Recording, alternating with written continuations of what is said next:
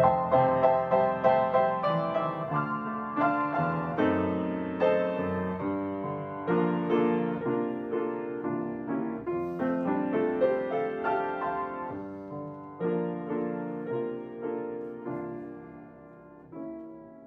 es lunes 10 de octubre. Estamos estudiando la lección número 3. Se titula esta semana Comprendamos la naturaleza humana. Nuestro título de este trimestre es La vida eterna, la muerte y la esperanza futura. Su servidor, David González, nuestro título de hoy es El alma que pecare, esa morirá. Cuando la voz de Dios despierta a los muertos, Él saldrá del sepulcro con los mismos apetitos y pasiones, los mismos gustos y aversiones que poseía en vida. Dios no obra ningún milagro para regenerar al hombre que no quiso ser regenerado, cuando se lo concedió toda oportunidad y se le proveyó toda facilidad para ello. Mientras todavía no halló deleite en Dios, ni halló placer en su servicio, su carácter no se halla en armonía con Dios y no podría ser feliz en la familia celestial.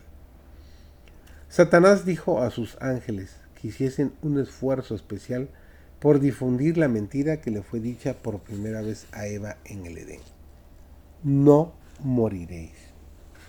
A medida que el error fuese recibido por la gente y ésta fuese inducida a creer que el hombre es inmortal, Satanás le haría creer que el pecador ha de vivir en tormento eterno.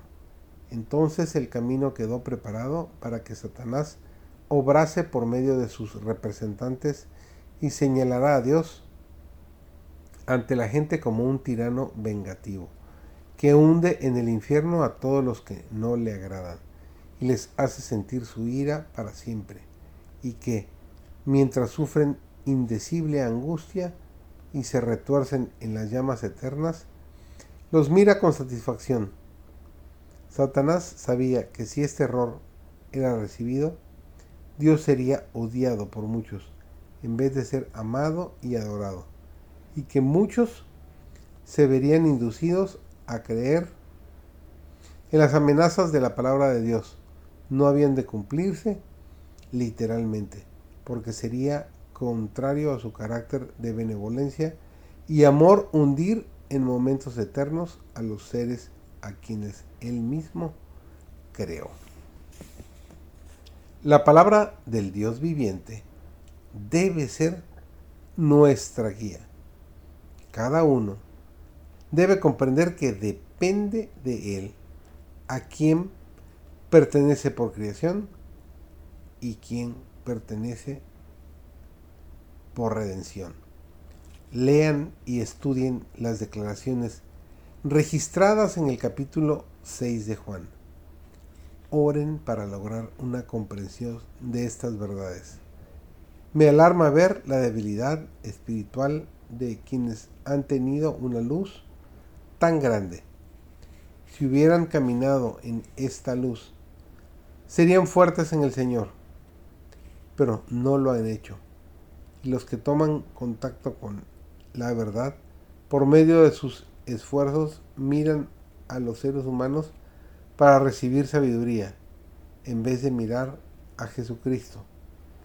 La luz verdadera que alumbra a todo ser humano, a todo hombre.